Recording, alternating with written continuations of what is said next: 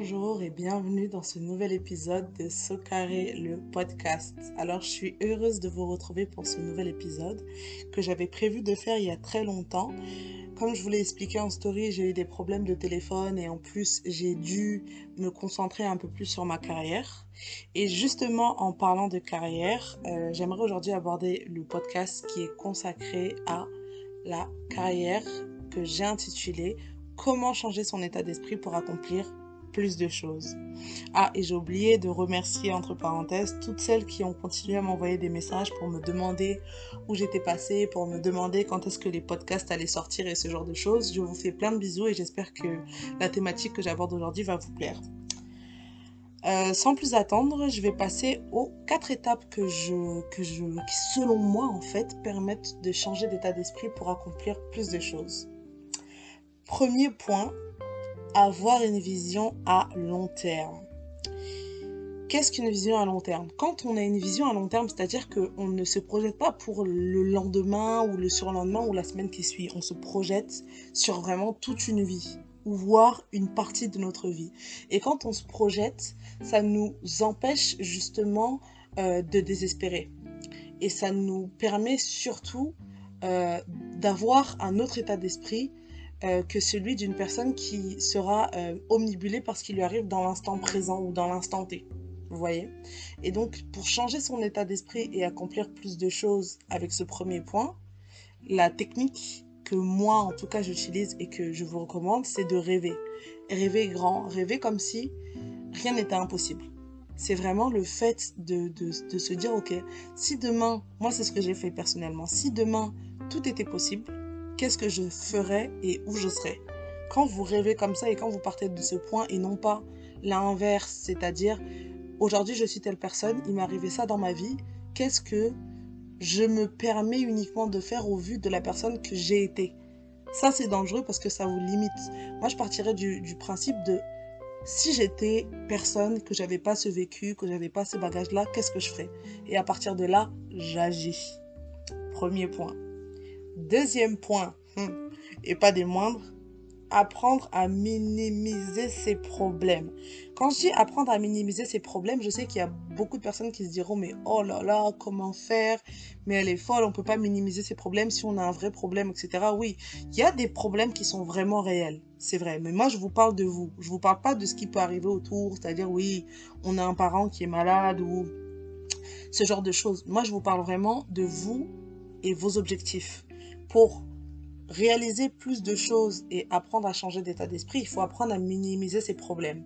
Comment on fait ça? C'est au fur et à mesure en apprenant à vraiment ne plus les prendre autant au sérieux. C'est-à-dire que quand il vous arrive quelque chose, essayez peut-être sur le coup de réagir, mais ne faites pas durer le mal euh, que ce, sentiment va vous, vous, vous, vous provoquer trop longtemps. C'est-à-dire que quand vous avez un problème, comprenez déjà que le fait de, surenchérir avec ce problème ne va faire que ne va rien changer en fait. C'est-à-dire que vous n'allez jamais trouver la solution dans le problème. Il faut d'abord minimiser le problème, le réduire pour ensuite pouvoir réfléchir de manière beaucoup plus globale. Et ça rejoint le premier point qui était celui d'avoir une vision à long terme. Quand on sait où on va, quand on a réellement une destination, peu importe les pépins qu'on va rencontrer sur la route, on va les considérer comme des petits cailloux sur la chaussée, mais pas comme des choses qui peuvent nous empêcher à réaliser, de, de pardon, de réaliser ce qu'on a vraiment envie de réaliser, parce qu'en fait, c'est tellement grand, c'est tellement important que finalement, tout ce qui, tout ce qui nous arrive maintenant, vous voyez, je sais si sais pas si vous voyez ce que je veux dire. Je suis enthousiaste à l'idée d'en parler parce que vraiment, c'est quelque chose qui me parle en ce moment et j'avais envie de le partager. C'est vraiment quand vous minimisez vos problèmes et que vous vous focalisez sur le rêve que vous avez qui dépasse le problème, ça vous empêche justement de, de rester, vous voyez, sur les choses qui vous bloquent et de, de ne pas réaliser les objectifs que vous voulez, que vous voulez réellement atteindre. Troisième point, c'est d'augmenter sa confiance en soi. Quand on a confiance en soi, c'est quand on est sûr, sûr et certain de pouvoir réaliser l'objectif qu'on a, c'est-à-dire notre vision à long terme. Quand on a une vision à long terme et qu'on est sûr de soi et qu'au fond de nous, notre premier supporter, c'est nous-mêmes. C'est-à-dire de se dire oui, je sais que je vais dans telle direction et je sais que quoi qu'il arrive, peu importe les embûches, donc deuxième point, minimiser les problèmes, j'arriverai, premier point, à ma vision à long terme. Et augmenter sa confiance en soi, ça passe par se focaliser sur soi. Quand je parle de se focaliser sur soi, j'ai bien dit comment vous devez vous concentrer sur vous pour justement accomplir plus de choses. Et ça par quelque chose qui, je sais, va sembler bizarre à l'oreille, c'est-à-dire que ne vous comparez pas aux autres et arrêtez de surestimer la confiance en soi des autres. C'est pas parce que les autres réalisent des choses que vous devez vous comparer à eux. Focalisez-vous sur vous, parce que si vous vous focalisez sur vous, vous n'allez pas être impressionné par ce que les autres font, parce que le projet des autres n'est pas votre projet. Et donc, vous n'êtes donc pas en comparaison avec les autres. Si quelqu'un a réussi à faire quelque chose, grand bien lui fasse. Mais vous, personnellement, quels sont vos rêves à vous? Quels sont vos objectifs à vous? Sans, les, sans regarder ce que les autres font. Quand on regarde les autres, on a l'impression qu'on fait une course avec eux et on a l'impression que s'ils nous dépassent, c'est qu'on est en retard. Alors que si vous vous focalisez sur vous, vous n'allez pas trouver que les autres vous dépassent ou quoi. Vous n'allez pas surestimer la capacité d'agir des autres. Peut-être que vous voyez quelqu'un réaliser un truc, mais c'est son maximum. Et vous, quel est votre potentiel à vous? Quel est votre maximum à vous? Quand on se focalise sur soi et sur ses objectifs et sur sa vision à long terme, on n'a pas le temps pour regarder autour de soi et pour surestimer euh, les accomplissements des autres. On s'en fiche en fait. Ça, c'est mon troisième point. Et ce point-là, vraiment, très important, focalisez-vous sur vous. N'hésitez pas à, pour justement réussir à accomplir plus de choses en utilisant ce point, à vraiment tenir un, je dirais un journal. Moi, c'est ce que je fais personnellement, de, des choses que vous avez accomplies, de la façon dont elles avancent. Quand vous avez des objectifs, prenez une feuille par objectif ou quelques feuilles, quelques pages pardon, par objectif et écrivez Tenez-vous informé de l'évolution de vos objectifs. Quels sont les points Quelle est la stratégie à mettre en œuvre? Et j'en ai déjà parlé. Quels sont les, points clés qu'il faut euh, atteindre pour vraiment réussir la vision à long terme?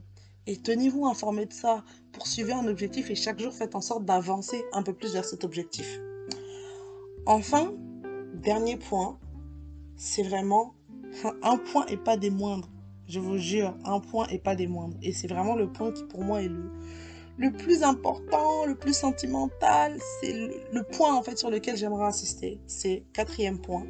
Apprendre à se comprendre et l'accepter. S'accepter comme on est.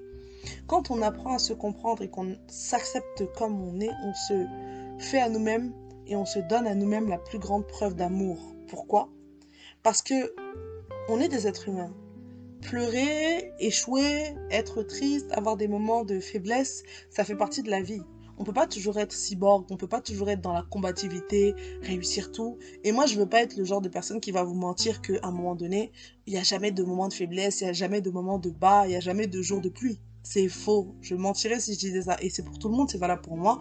Et je suis sûre que toute personne qui m'écoute sait que c'est aussi valable pour elle.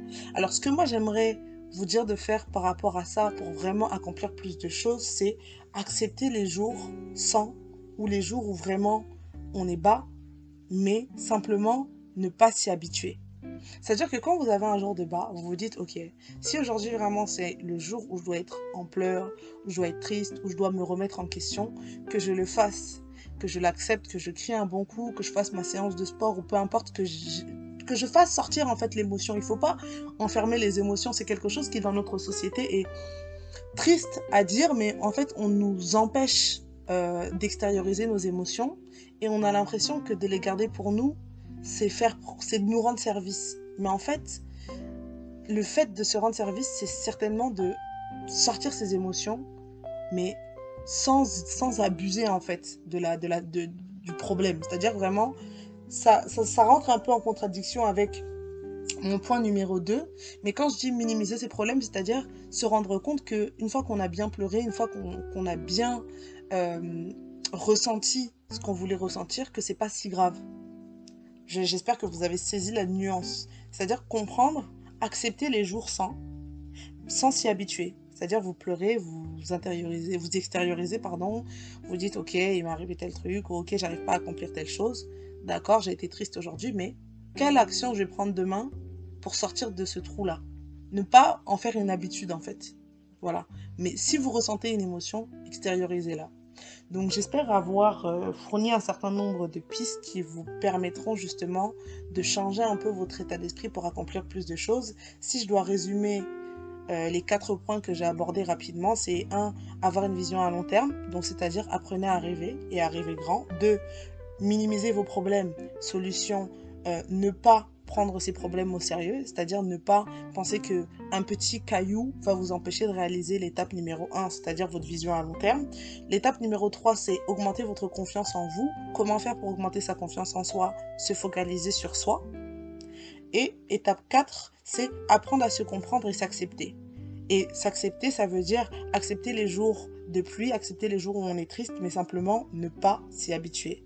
Donc voilà, j'espère que toutes ces pistes vous auront aidé et qu'elles vous permettront justement euh, d'aller vers vos projets. C'est tout ce que je vous souhaite, la réussite de vos projets. Accrochez-vous, continuez à rêver et continuez à espérer.